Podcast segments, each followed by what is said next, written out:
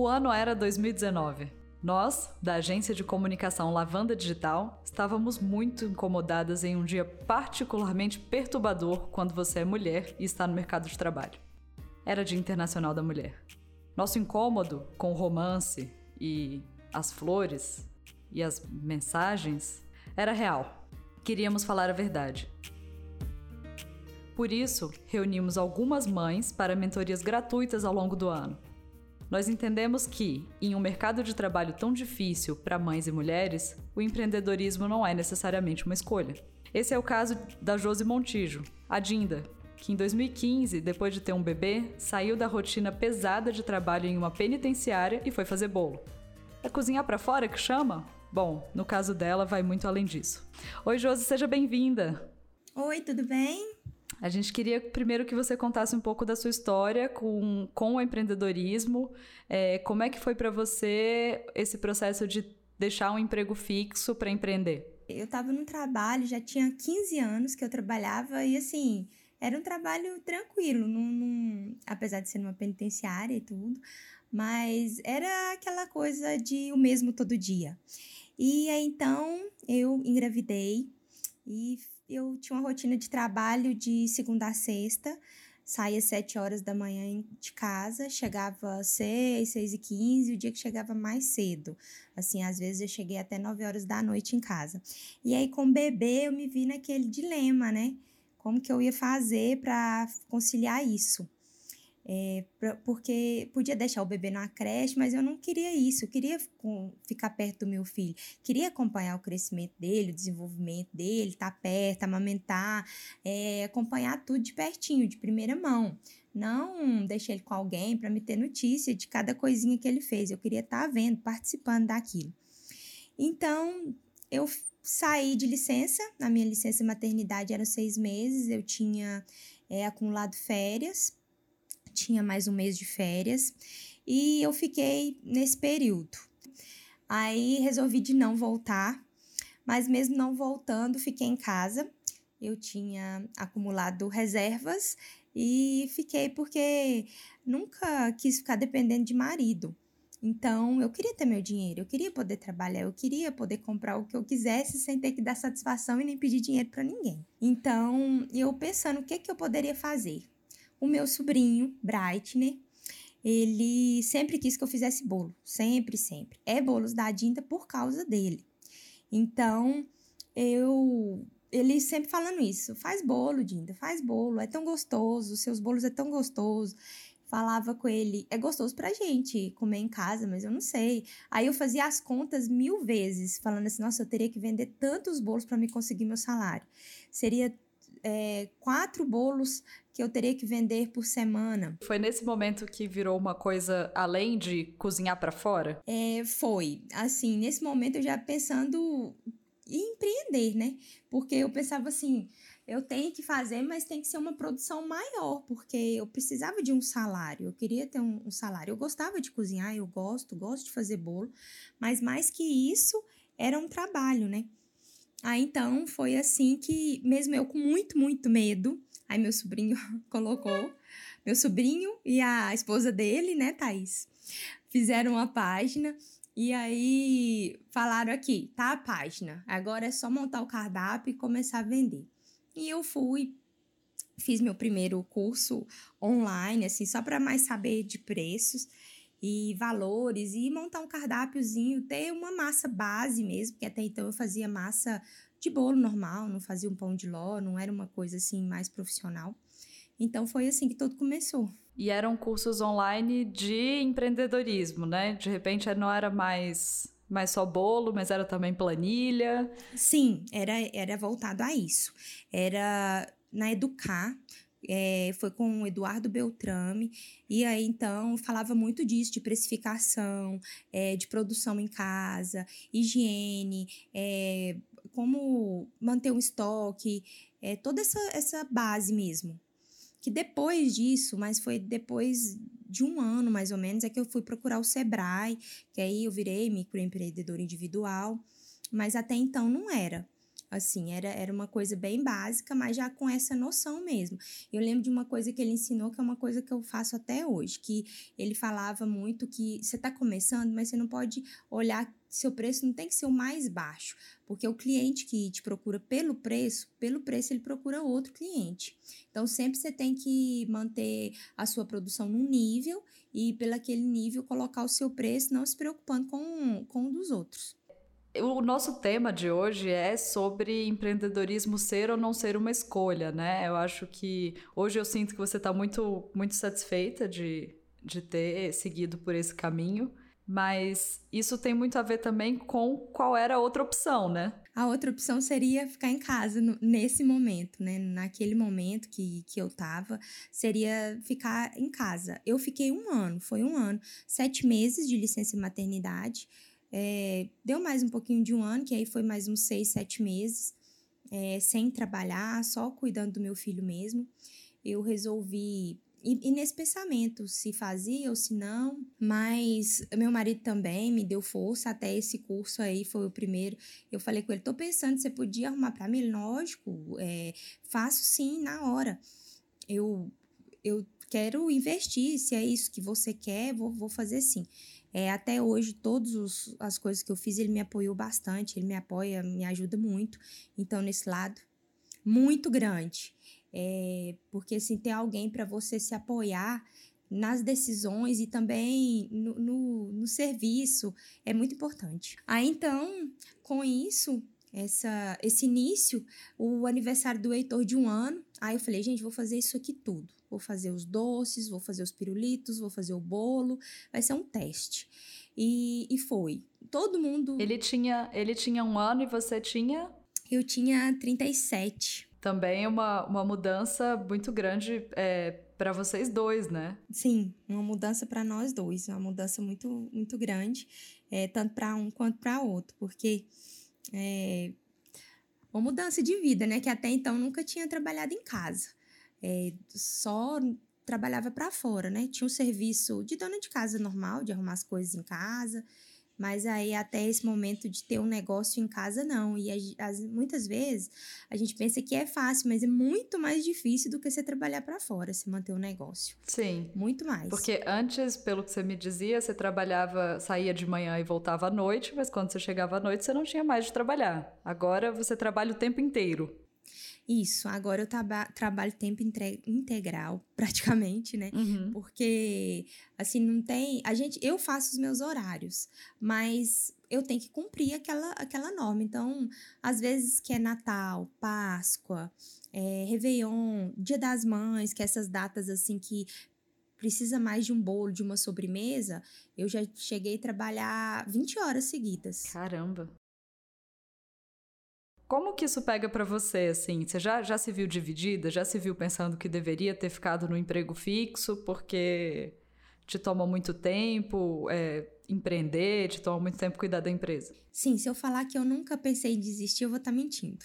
é, já inúmeras vezes, porque por causa disso, de tomar muito tempo, é, por causa de você estar tá em casa, é uma coisa que muitas mães pensam, né? Você vai estar perto do seu filho. Sim, eu tô perto, mas é, ele quer brincar, as, muitas vezes eu não posso. Quer assistir a televisão e muitas vezes eu não posso, porque eu tenho aquele compromisso, eu tenho que, que entregar o meu trabalho. Eu trabalho sozinha, eu não, não tenho ajudantes, é por isso que às vezes a carga horária é bem cansativa, é muito trabalho para fazer. E como eu trabalho com bolo, sempre eu estou fazendo alguma coisa. Eu posso estar tá fazendo massa, e depois eu tô fazendo recheio, eu tô montando o bolo, eu tô confeitando o bolo. Então, todo dia tem alguma coisa para fazer. Apesar que hoje eu já trabalho mais com uma linha de produção. Então, eu tenho mais os dias certos de fazer recheio, os dias certos de fazer a massa. É, hum. eu tenho... Mas até você pegar esse jeito de. Isso demorou um pouco. Como que é para você essa bater cabeça, assim? Porque a empresa é só sua, você trabalha nela sozinha, dentro da sua casa. Então, eu imagino que algumas coisas por isso se tornem mais difíceis. Sim, muita coisa eu descobri sozinha, porque é, o mercado de, de confeitaria está crescendo bastante, mas é muito competitivo. No início eu procurei ajuda na internet, assim, de algumas boleiras, perguntava e, nossa, não, não falavam de jeito nenhum. não respondiam, é, ignoravam completamente. Então, eu me vi tendo que descobrir as coisas sozinha, no, naquela acerto e erro mesmo. Acertando e errando, tanto nas receitas, mas eu acho que às vezes o mais fácil seria as receitas. As receitas não é o mais difícil. O, o difícil mesmo é você saber o, o como trabalhar, como atender o cliente, como trabalhar, como entregar o produto do jeito que o cliente quer, no horário, assim, e, e, a linha de produção mesmo. Bom, e no caso de, de mulheres que trabalham em casa, né, que eu acho que é diferente para os homens, é esperado que você cuide do seu trabalho, mas que já que você está em casa mesmo, você assuma outras responsabilidades. Super. Como que, que isso pega para você? eu, eu defendo muito isso, eu sou uma feminista nessa área, porque eu acho um absurdo as pessoas quererem é fazer isso. Por causa que hoje em dia é muito cobrado, hoje em dia até que nem tanto, na verdade, mas é muito cobrado isso ainda da mulher. A mulher tem que ser ótima no trabalho, ela tem que ser uma ótima esposa, ela tem que ser uma ótima dona de casa, ela tem que ser uma ótima mãe e ainda ela tem que estar linda, maravilhosa e arrumada sempre. Então, como? Não existe. Não existe. Como? Que mulher, alguma mãe pode me falar se consegue isso? Não consegue. Então, é, o que é sábado à noite, eu tenho que sair. Muitas vezes eu tô morta. É, trabalhei ali, que final de semana é bem cansativo. Muitas vezes eu consigo sair de cabelo desarrumado, de unha desarrumada, mas eu consigo sair. É, e assim, eu sempre defendi e ensino isso, tento ensinar o máximo para o meu filho. Graças a Deus, meu marido é dessa mentalidade também, que o trabalho de casa é de quem mora na casa. A mulher não é obrigada a arrumar. Não, não tem o serviço. Quem que tem que passar a roupa? Quem mora na casa. Quem tem que arrumar a casa? Quem mora na casa. Quem cozinha? Quem mora na casa. Não tem como a mulher fazer tudo. É, hoje em dia não existe mais isso nunca deveria ter existido, né? Mas na sociedade machista como é, é existia muito. Mas e eu imagino que no interior também, onde você mora, seja complicado muito. também esse tipo de pressão externa. No interior de Minas Gerais, para começar da, da família, é, a gente escuta muito isso. Mas a gente tenta superar é, essas coisas porque eu trabalho em casa, às vezes a pessoa pensa assim, nossa, mas você está em casa. Mas tem dia que eu, que eu não almoço, que eu vou jantar, que eu levanto de manhã e já levanto e nem volto no meu quarto, nem para estender uma cama. Eu fico o tempo todo na minha área aqui que eu trabalho. É meio que uma área separadinha da casa, mais profundo, que eu meio que montei meu ateliê de cozinha. É isso. Aí é, eu vou tentando é, fazer o, o que pode, o, o que dá. No momento eu também, eu acho que acredito que muitas mulheres vão se identificar com isso. Também não estou com nenhuma ajudante, nem de cozinha, nem da casa. Então não tem ninguém para arrumar uma, a casa, nem para passar roupa, nem para lavar, nem para cozinhar. E para trabalhar também. Eu faço uma média de durante a semana quatro, cinco bolos todos os dias. Chega sexta, sábado domingo, uma média de 8, 10, às vezes 15 num dia.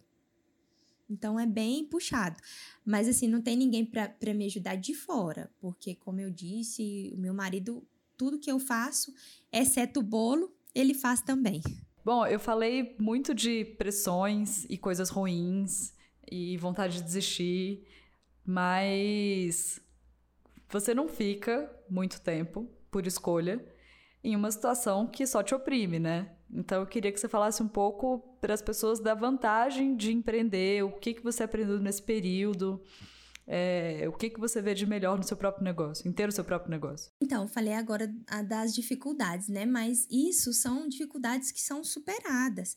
Isso é, é uma coisa que a gente passa por cima, porque empreender, sim, é muito bom. É, conseguir, assim, melhorar muito o, o nível econômico da minha casa, empreendendo. É, melhorou bastante. Você ganha mais hoje do que ganhava na penitenciária? Nossa, umas três vezes mais. Então, assim, foi muito bom nesse sentido. É, ajudo muito uh, aqui na minha casa. Eu diria que hoje é 50%, 50%. E olha que meu marido tem um trabalho bom, é, assim, considerável para a nossa cidade. Ele é funcionário público estadual. Então, essa parte, mesmo eu estando, vou, estou colocando entre aspas, ausente, assim, nas brincadeiras com meu filho, mas isso não é todos os dias, porque eu, como eu disse, eu posso fazer meu horário. E eu também tenho a possibilidade de, o dia que eu não quiser trabalhar, é só não pegar bolos. Eu vou, não vou trabalhar esse dia, não vou pegar encomendas para esse dia. Esse dia a gente vai sair, esse dia a gente vai viajar, esse dia a gente é, vai para o clube. Então, eu tenho essa possibilidade de fazer esse horário. Eu sou meu próprio chefe, então eu não tenho que pedir nada, nem dar satisfação, assim, do que eu estou fazendo, do, das minhas folgas, do, dos meus períodos. Eu posso trabalhar à noite, como eu posso trabalhar durante o dia.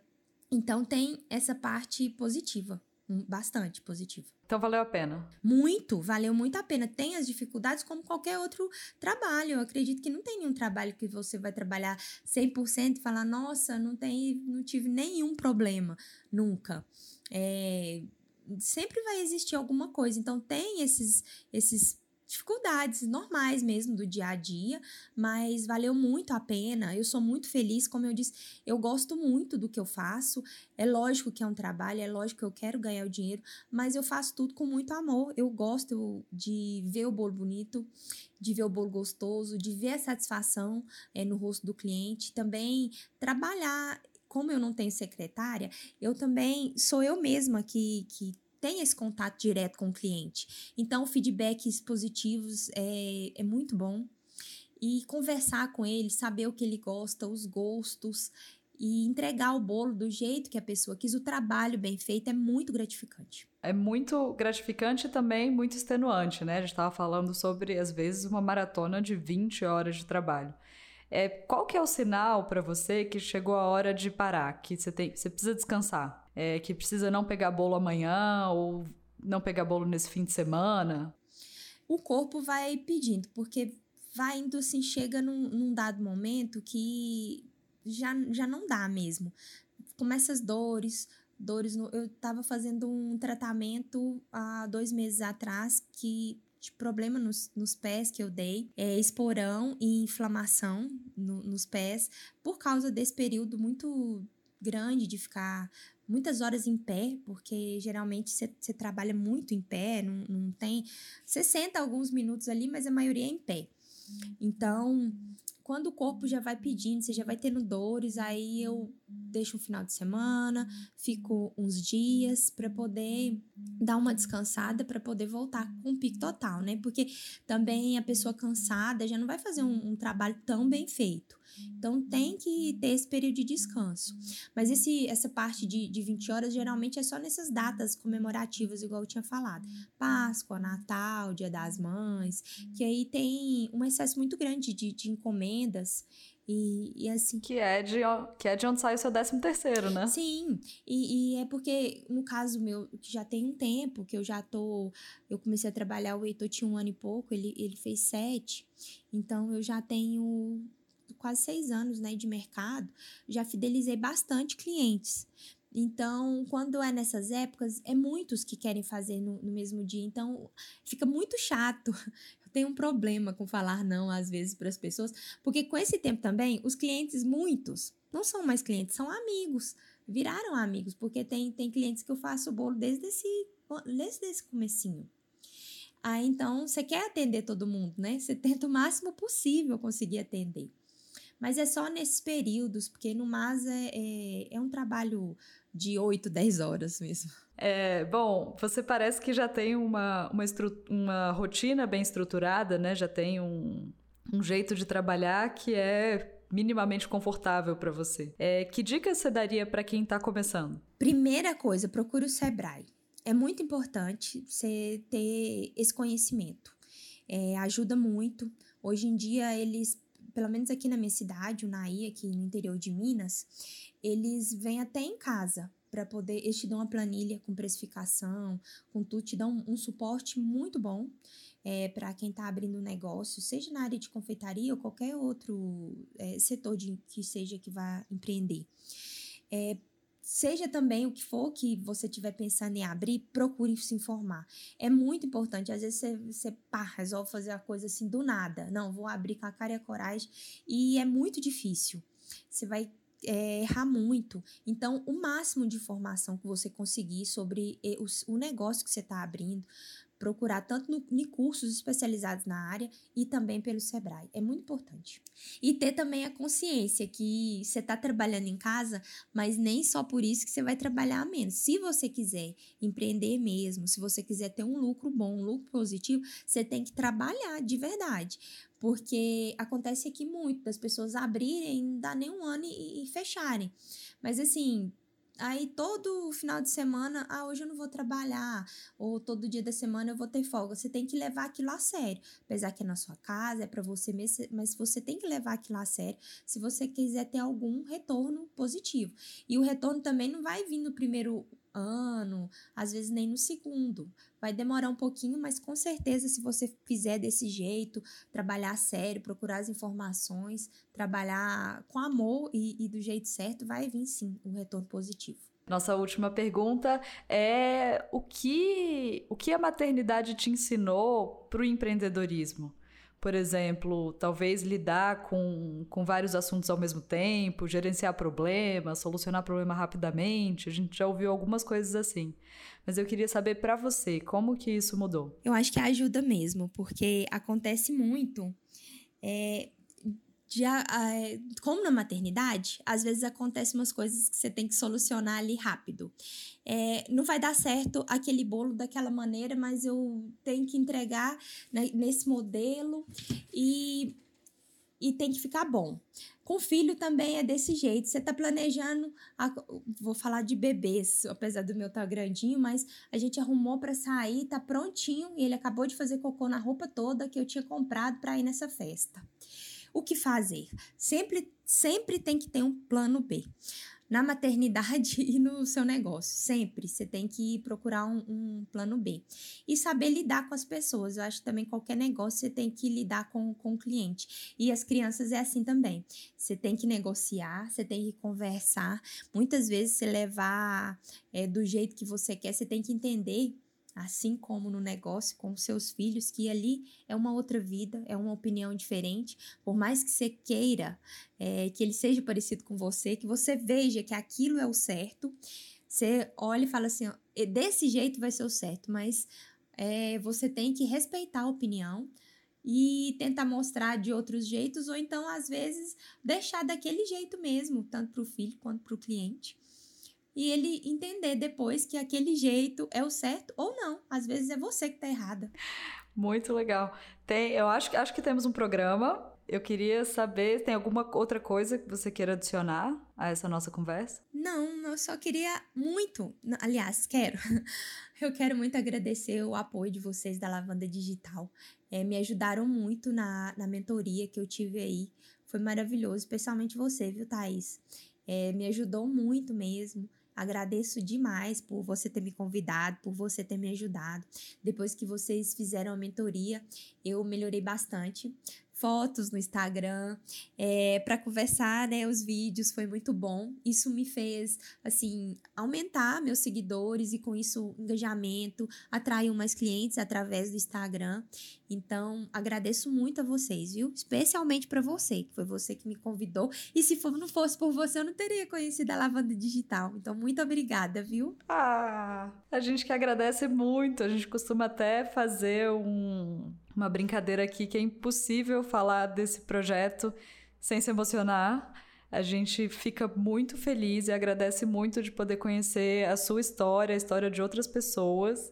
É, ainda bem que a Ana Rita não está aqui do meu lado agora, porque ela estaria olhando para mim chorando e a gente não ia conseguir terminar esse programa.